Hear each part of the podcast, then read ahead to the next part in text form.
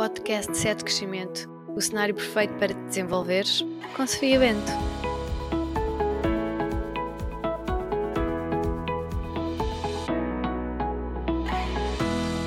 Olá, bem-vindos. O meu nome é Sofia Bento, sou psicóloga clínica da saúde, coach e uma apaixonada pela área do desenvolvimento pessoal. Criei o podcast 7 Crescimento como um espaço para te ajudar a desenvolver inteligência emocional e autoconhecimento. E hoje nós vamos falar de hábitos e rotinas. E porquê que nós vamos falar disto? Vocês sabiam que os hábitos e as rotinas são das primeiras coisas que se avaliam quando alguém chega a consultório? Quando as pessoas falam das suas queixas e dificuldades, é necessário perceber como decorre o seu dia a dia e uma das primeiras intervenções que se faz é mesmo nessa área. Perceber como é que a pessoa se alimenta, se faz exercício, se apanha sol, se bebe água, quantas horas trabalha, quantas horas dorme, que atividades de lazer tem, se passa tempo com as pessoas de quem gosta, se tem hobbies além do trabalho.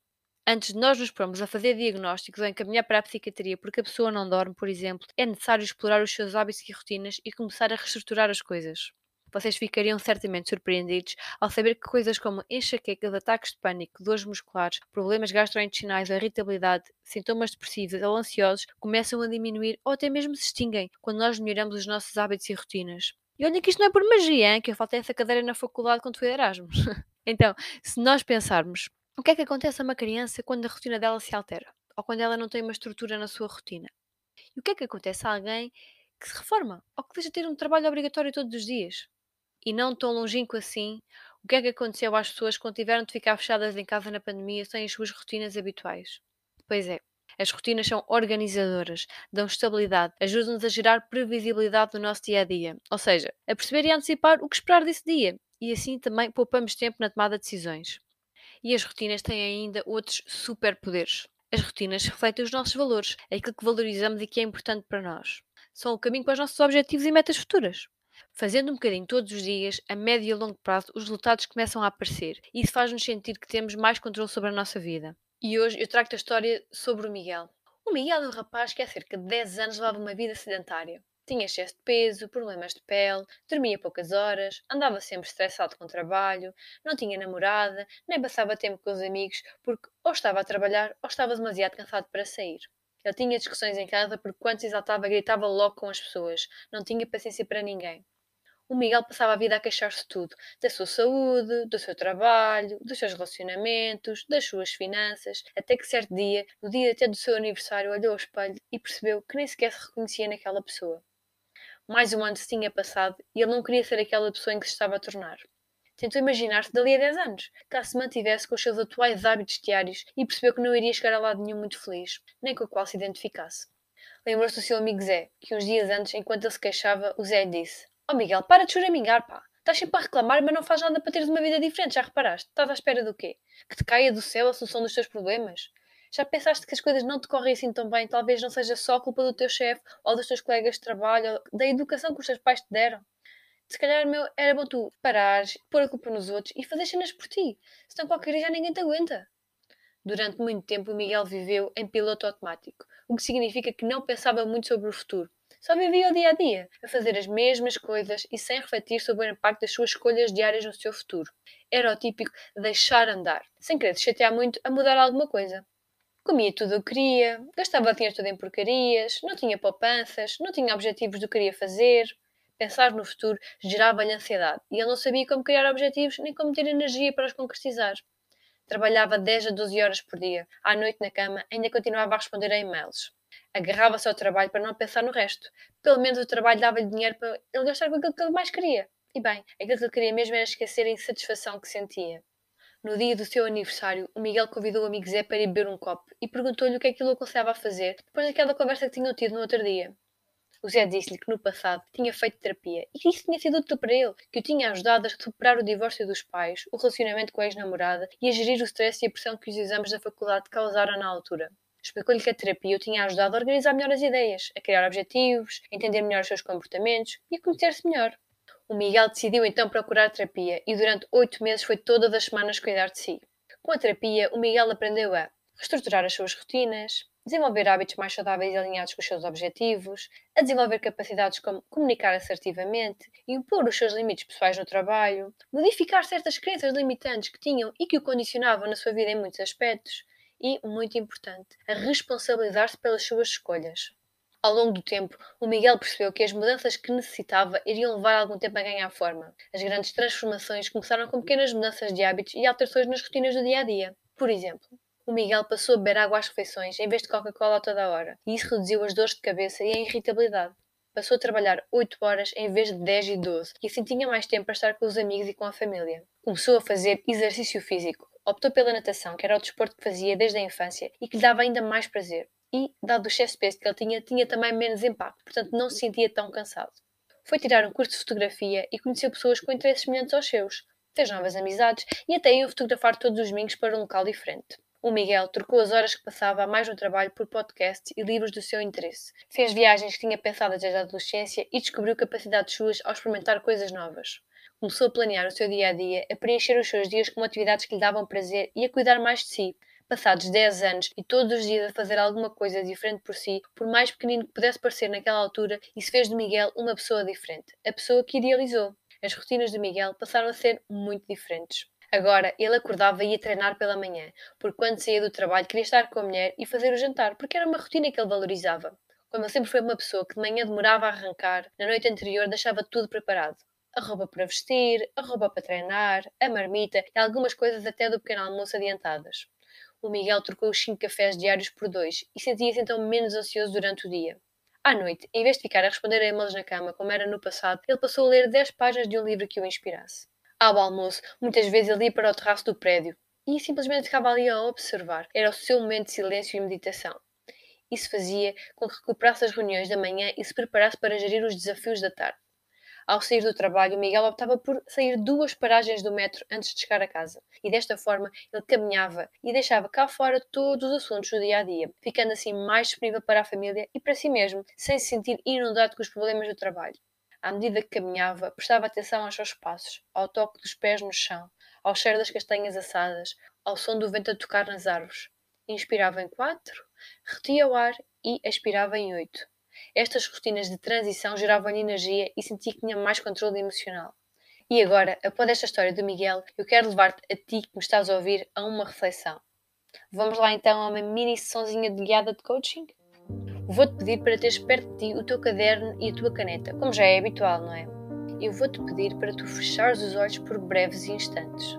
Podes começar por fazer respirações lentas e profundas e pensar nisto. Podes visualizar primeiro e escrever depois no teu caderninho. Qual foi a época da tua vida em que tu sentiste que estavas mais conectado contigo próprio, a seres tu mesmo? O que é que tu fazias nessa altura? Que hábitos e rotinas é que tu tinhas? Como é que te sentias? Que rotinas, rituais ou hábitos tens atualmente e que tu sentes que te movem na direção de criares uma vida mais feliz?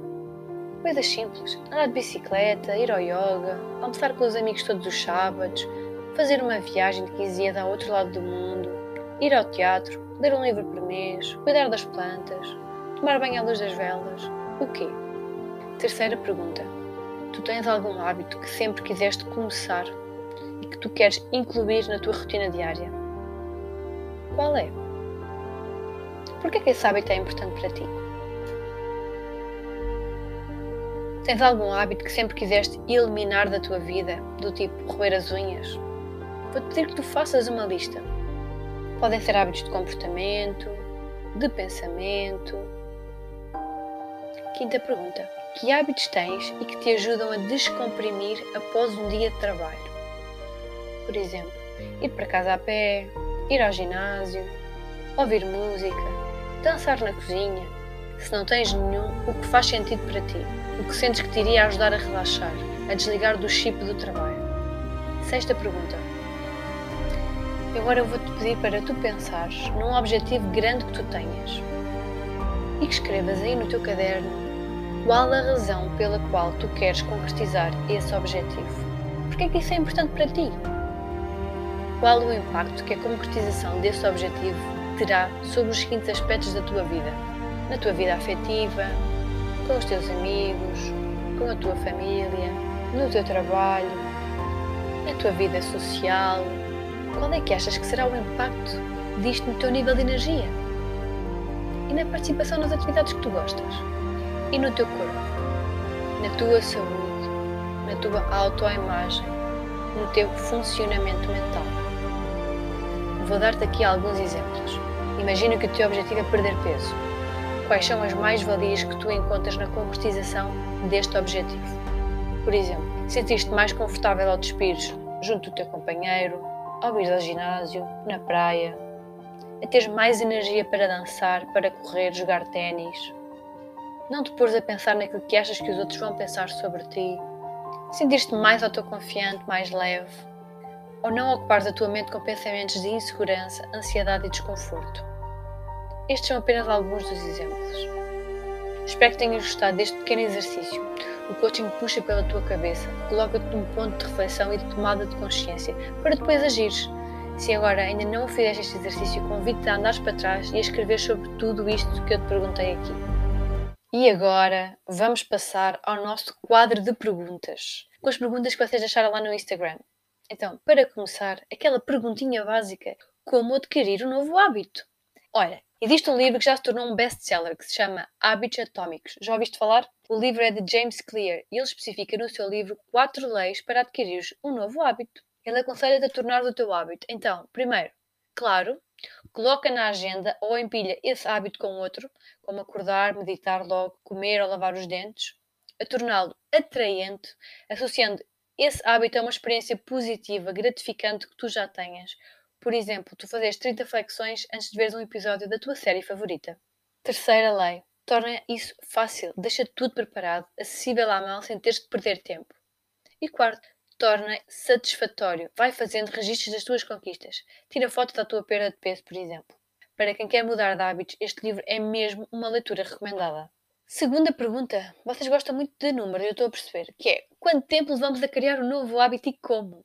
Então, não é consensual, ok? Existem vários estudos e perspectivas. Há quem diga que levamos 21 dias para criar um novo hábito, há quem diga que são 66 e há quem ainda defenda que levamos de 2 a 8 meses para formarmos um novo hábito. Mas, independentemente destes detalhes todos, vamos chegar aqui com algumas noções. Primeiro aspecto. Uma mudança de comportamento não existe do dia para a noite. Não é possível mudares um hábito em dois dias. Ah, e tal, comecei uma dieta e não resultou ao fim de uma semana. Pois é, é normal, tu precisas de mais tempo os teus neurónios precisam de tempo para assimilar um novo comportamento. E o tempo vai depender também da pessoa, do seu comportamento, das suas circunstâncias, por exemplo, da sua idade, do estilo de vida que já leva, há quanto tempo tem determinados hábitos disfuncionais. Quanto mais velhos somos, desculpem lá a má notícia, mais difícil se torna alterar um comportamento. Isto porquê? Porque está mais cristalizado. São muitos anos a fazer ou a pensar de determinada forma. Imaginem uma pessoa que não faz desporto há 5 anos. Naturalmente, ela não vai começar a ir pedalar todos os dias às 6 da manhã. Isso é pouco provável de acontecer. Uma introdução gradual faz mais sentido. Outro aspecto bastante relevante é: nós precisamos, quando estamos a implementar um hábito, de fazê-lo de forma constante e frequente. Só assim ele se vai tornando mais automático e o cérebro não precisa de tanto esforço para o realizar. Adquirir um novo hábito que seja mais próximo da nossa realidade é mais simples para nós e vice-versa se for muito distante da realidade que nós já temos, vai demorar mais tempo e vai requerer mais motivação. Ah, e agora esperem aí, uma coisinha super importante sobre isto do tempo dos hábitos. Os estudos descobriram que passar um dia sem realizar o comportamento não é, ok, malta, não é prejudicial para o objetivo a longo prazo. Ou seja, baldaste ao ginásio, foste almoçar ao Mac, esqueceste de beber água, não arranjes desculpas para pôr tudo por água abaixo e volta novamente ao teu ritmo. Os deslizes vão acontecer, as recaídas fazem parte do processo, por isso ainda nada está perdido. E agora vamos à parte do como. Quais os ingredientes para manter um hábito? Bem, eu diria que é importante tu definir um plano de ação, criar metas a curto, médio e longo prazo. E definires a hora do dia em que vais fazer aquilo que é o estabelecido. Os planos bem definidos e organizados são muito mais fáceis de seguir. Tens de praticar de forma consistente e frequente, como eu disse anteriormente. É importante tu também definires para contigo mesma qual é a tua motivação para esse hábito. Faz uma listinha das vantagens e criem um hábito de cada vez. Não comecem logo a dizer que vão treinar todos os dias, poupar 300 euros por mês, parar de comer hidratos o mês inteiro e mais umas quantas loucuras. Isto são expectativas demasiado altas logo para o início. Vejam isto como subir uma escada. É um passo a passo e não um salta-pé juntos lá para cima. Terceira pergunta. Tenho dificuldade em perder peso e em manter as rotinas. Como é que eu hei de fazer isto? Bem, perder peso não tem única e exclusivamente a ver com aquilo que tu comes no teu prato, sabias? Tem a ver com uma série de comportamentos, de hábitos, lá está, não é? crenças, estilo de vida e diversas escolhas diárias que nós fazemos. Por isso, ir à nutricionista, sabem, ter aquele plano alimentar bonitinho no papel, mas não explorar a forma como tu te relacionas com a comida, os teus horários, as tuas rotinas, é muito pouco funcional. Primeiro que tudo, porque o nosso instinto mais básico é a sobrevivência e nós, para sobrevivermos, precisamos comer. E se nós precisamos comer e dizemos ao nosso cérebro que ele não pode comer isto e aquilo, se fazemos uma dieta restritiva, bem, eu não sei quanto a vocês, mas se eu penso que não posso comer um pãozinho, é aquilo que mais me dá vontade de comer. O nosso cérebro quer nos manter vivos, por isso ele sabota estes pensamentos de restrição. É tal história do fruto proibido é o mais apetecido. Por isso, vamos aqui por fases. Antes de parares de comer o pão, a massa, o que quer que seja, começa a mudar a tua forma como te alimentas, por exemplo. Senta-te para comer e não comas em movimento ou a ver televisão, a andar de um lado para o outro. Come devagar e de forma consciente, assim prestas atenção àquilo que tu estás a ingerir. Preparas as emendas da semana, as marmitas com antecedência e assim tu evitas comer sandes ou fast food de última hora porque não deu tempo. Faz uma lista do supermercado e compra apenas os alimentos saudáveis e programados. E agora, aquela dica de milhões: não vão ao supermercado com fome. Vão após comer e se sentirem saciados, porque senão vocês vão olhar para aquelas porcarias todas nas bancadas e vão pensar: ai, apetecia-me tanto. Não, não vos apetecia. Quando sentires fome, bebe água. No nosso cérebro, o centro da fome e da sede é muito perto. Às vezes nós achamos que estamos cheios de fome, mas nós estamos é mesmo cheios de sede. Faz uma lista com os motivos pelos quais queres emagrecer e relê essa lista constantemente. Principalmente quando tiveres aqueles pensamentos sabotadores de pensar, bem, queria mesmo aquele bolinho de chocolate que está ali no frigorífico e não queria nada ir para o ginásio agora. Obviamente, o bolo de chocolate está ali à mão de semear e o ginásio vais ter que te vestir, conduzir, é muito mais demorado. Então, não tenhas em casa produtos que não são saudáveis. Se te der a fome, não vai estar disponível, entende? Só tens que querer batata frita, mas só tem ali uma maçã, não há muito por onde escolher. E há aqui outra dica de milhões que é substituir os alimentos em vez de os retirares. Ou seja, por exemplo, se tu gostas de coisas mais doces, introduz na tua alimentação alimentos mais doces como a cenoura, a batata doce, em vez de focares em tirar o pão. Ao substituir os alimentos, tu vais tirando espaço a outros menos saudáveis sem pensar na restrição. E agora aqui um aspecto importante. De que também são os pratos onde tu comes? Vou-te dar aqui uma dica super básica. Come em pratos e com talheres mais pequenos. Isto porque vai fazer com que tu te sirvas com menos quantidade e o prato pareça mais cheio. Sim, sim, isto é uma base científica, tudo aquilo que eu te acabei de dizer. Experimenta e depois conta-me os resultados. E agora aquela pergunta que toda a gente faz: Sofia, como ser consistente nos meus hábitos? O que é que eu tenho que fazer? Eu vou dar-te aqui algumas dicas daquilo que tu podes fazer. Um aspecto importante é tu modificares o teu ambiente, organiza as coisas de forma a que te facilite o processo que tu queres iniciar. Torna acessível e mantenha organizado o teu espaço. Por exemplo, eu tenho uma gaveta só para a roupa de ginásio. Assim, quando eu vou fazer a mala à noite e já estou cansada, não ando ali a perder tempo, percebes? Está tudo no mesmo local nós devemos facilitar a nossa nova rotina. Uma altura chegava do trabalho, por exemplo, às 6 e só tinha aula às 8 da noite. Imagina no inverno, não é?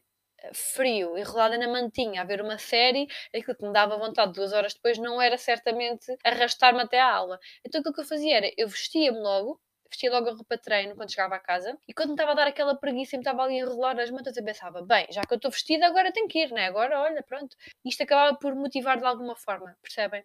O que é que isto faz? Isto elimina ou diminui a necessidade que nós temos de decidir no momento em que estamos ali com a preguicite. Portanto, escolham com antecedência, por exemplo, o local onde vocês vão fazer exercício, o que é que vocês vão comer, trabalhem nisso antes que chegue o momento de aparecerem essas resistências todas, esses pensamentos sabotadores.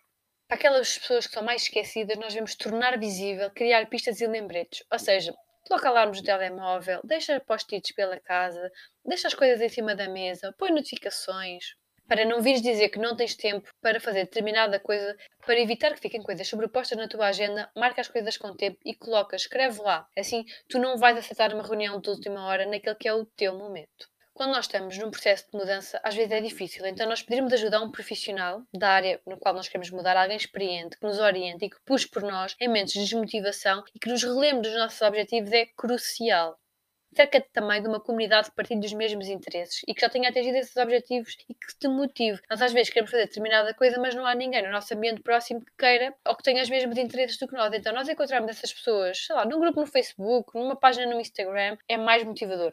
E como nós não nascemos ensinados, nós precisamos muitas vezes desenvolver novas aprendizagens e competências. Então, podes ler livros, ouvir podcasts sobre o tema, É importante também que tu mudes o teu discurso interno. Aquela velha história do perdido por cem, perdido por mil, não. Vais isolar o erro. Imagina aquela falta ao ginásio. Isso é um evento único e por isso tu vais retomar a tua rotina. Foi um erro do momento e não um evento terrível e assim tu evitas o sentimento de desesperança. E aqui a parte fofinha, vais-te elogiar a ti mesmo e vais-te dizer: Muito bem, isto foi bom, eu consegui. Isto porquê? Porque as autocríticas fazem com que nós nos desviemos dos nossos objetivos. Devemos contornar a tendência que temos, quase natural, de olhar só para o negativo e assim conseguimos minimizar isso com um elogio. Desta forma, estamos a reforçar a nossa autoconfiança, fortalecemos as nossas crenças, o mindset de que somos fortes e que estamos no controle. E claro, não é? Não fosse o terapeuta cognitivo ou comportamental, tu vais criar reforços positivos. Ou seja, sempre que tu, entre aspas, te portas bem, tiveste um comportamento que foi funcional e de encontrar os teus objetivos que tu colocaste, tu vais colocar uma moedinha ou uma nota num frasco. E assim, após um tempo em que tu definis a cumprir o teu plano, tu vais pegar nesse dinheiro e vais investir em alguma coisa que tu gostes e que tu valorizes. Como, por exemplo, um bilhete para o festival de verão, uma peça para a mota, um batom novo da Helena Coelho, não é meninas? Andamos todas a pensar no mesmo e tu vais reler os teus objetivos e as tuas metas constantemente. No processo de coaching eu digo sempre às pessoas para relerem as suas notas das sessões anteriores, para terem as coisas presentes, daquilo que foi falado e se relembrarem de porque é que é importante aquilo que estão a fazer. E por último, utilizem a lógica do já que. Bem, já que hoje fui treinar, então vou alimentar melhor já que perdi peso este mês, então vou continuar a fazer a minha caminhada mesmo que hoje me apeteça muito. Já que poupei este mês, vou continuar a poupar para investir para a minha casa nova daqui a três meses. Quinta pergunta. Trabalho por turnos. Como manter as rotinas? De forma simplificada, pensa que durante o teu dia tu deves seguir na mesma a noção do 888, ou seja, 8 horas para dormir, 8 horas para trabalhar e 8 horas para o resto. É normal quando trabalhas por turnos que os horários ficam um bocadinho desregulados, mas isso deve ser combatido. Deixo-te aqui algumas dicas para tu te ajustares da melhor forma segundo a Fundação do Sono. Primeiro aspecto, dá prioridade à higiene do sono e à criação de um horário. Se tu trabalhas de noite e, por exemplo, acordas às 5 da tarde e vais dormir às 8 da manhã, deves tentar manter esse hábito e esse horário mesmo nos dias em que tu não trabalhas. Quando tu vais dormir, é, no teu período de descanso, evita a exposição ao barulho e à luz durante esse período. Aquilo que tu podes fazer é, podes usar cortinas, não é? se, se não tiveres persiana, máscara para os olhos, tampões para os ouvidos ou aquelas máquinas de white noise. Isto em português significa ruído branco. É uma máquina que emite um som semelhante, por exemplo, a um ventilador ou ar-condicionado. E os estudos revelam que este ruído branco melhorou significativamente o sono das pessoas que têm dificuldades em dormir devido a altos níveis de ruído ambiental. E para quem vive em grandes cidades, então, é perfeito. Outra coisa que tu podes fazer é, em vez de tu ires imediatamente para a cama, quando tu sais do trabalho, podes ficar ainda acordado algumas horas depois de chegares a casa, como se fosse um dia de trabalho normal, percebes? Tradicional das 9 às 5. Assim tu podes acordar mais perto da hora em que começa o horário do próximo turno. E há também quem precise de fazer cestas e isso se torne mais eficaz. Ou seja, tu dormes durante algumas horas, depois de chegares a casa de manhã, não é? E depois dormes mais tempo nas horas antes do próximo turno. Tens que ver aquilo que é melhor para ti, que é mais ajustado. Eu acho que a grande maioria das pessoas que respondeu lá aos stories uh, no Instagram disse que trabalhava em turnos uh, fixos. Mas eu quero deixar aqui um alerta para as pessoas que trabalham em turnos uh, rotativos ou noturnos. Trabalhar por turnos tem implicações na nossa saúde. Por isso é que quem trabalha por turnos também ganha mais, não é? É uma compensação pelo desgaste acrescido que o corpo sofre. Trabalhar à noite ou em turnos rotativos são atividades que estão relacionadas com problemas de saúde. Podem levar àquilo que nós chamamos de perturbação do sono trabalho por turnos. E o que é que isto faz? Isto afeta o nosso ritmo circadiano, o nosso o chamado relógio biológico, entendem? Controla a duração e a qualidade do sono, o estado de alerta, a produção hormonal, a temperatura corporal e até a função dos órgãos. Vocês sabiam que os enfermeiros que trabalham por turnos rotativos noturnos têm maior probabilidade de ter problemas de sono, fadiga, depressão e burnout quando comparados aos que têm um horário regular diurno? É verdade. Existem uma série de problemas de saúde que podem surgir devido à falta de sono de qualidade, a uma alimentação desregulada e isso também impacta o nosso desempenho. As pessoas podem sentir que estão menos concentradas e que têm mais problemas em memorizar. E, atenção, atenção, em certos casos isto pode levar mesmo à automedicação ou abuso de álcool e drogas para conseguirem descansar. Então verifica como está a tua saúde e se trabalhar por turnos é sustentável para ti, para o teu ritmo biológico e para as tuas características e estado de saúde mental atual. As nossas rotinas devem ser adaptadas ao nosso estilo de vida e fazer-nos sentir bem. E mesmo, mesmo antes de nós terminarmos o nosso oitavo episódio, eu quero deixar-te aqui algumas ideias importantes do livro dos hábitos atómicos que eu te falei no início, aquelas frases poéticas e inspiradoras para te levares contigo. Os momentos revolucionários são muitas vezes o resultado de várias ações anteriores que criaram o potencial necessário para desencadear uma grande mudança. por isso os resultados mais poderosos são tardios. Outra noção importante é de que o tempo amplia a margem entre o sucesso e o fracasso, ou seja, o tempo multiplica o que nós cultivamos. Os bons hábitos tornam o tempo um aliado e os maus hábitos podem tornar-se no nosso inimigo. Os maus conseguem arruinar-nos e os bons engrandecer-nos. E se queres simplificar ao máximo, quero-te relembrar disto: os hábitos são mais fáceis de realizar e mais satisfatórios quando se alinham com as nossas inclinações e habilidades naturais. Por isso, escolhe os hábitos que melhor se adequam a ti. Vou-te dar aqui um exemplo muito próprio. Eu sou uma pessoa notívaga, ou seja, à noite eu estou cheia de energia, o meu cérebro funciona muito melhor. No meu primeiro semestre na faculdade, andei ali um bocadinho a patinar porque achava que iria conseguir estudar otimamente às 7 da manhã. Claro que não. Passado um tempo, eu percebi que eu precisava dormir de manhã para depois estudar até às 4, 5 da manhã. Esse era o meu ritmo natural. Enquanto se fosse de manhã eu estava duas horas a olhar para uma página e a ler as mesmas frases, se fosse noite tudo era muito mais rápido e mais fluido. Então tu tens que perceber com os hábitos que tu queres adquirir o que é que é mais natural para ti. Eu espero que este conteúdo tenha sido útil, que tenhas olhado para as tuas rotinas e pensado o que seria de bom para ti melhorar e já sabes, faz a boa ação do dia, partilha com alguém que vai gostar de ouvir também. Subscreve o canal no Spotify para seres dos primeiros a saber quando saem os próximos episódios e acompanha também o meu trabalho no Instagram em Sofia Bento Psicologia e no Facebook Sofia Bento Psicologia e Desenvolvimento Pessoal. E tendo em conta aqui os mitos que existem em torno do acompanhamento psicológico e o tema que vocês me pediram para ser o próximo é terapia. Até lá!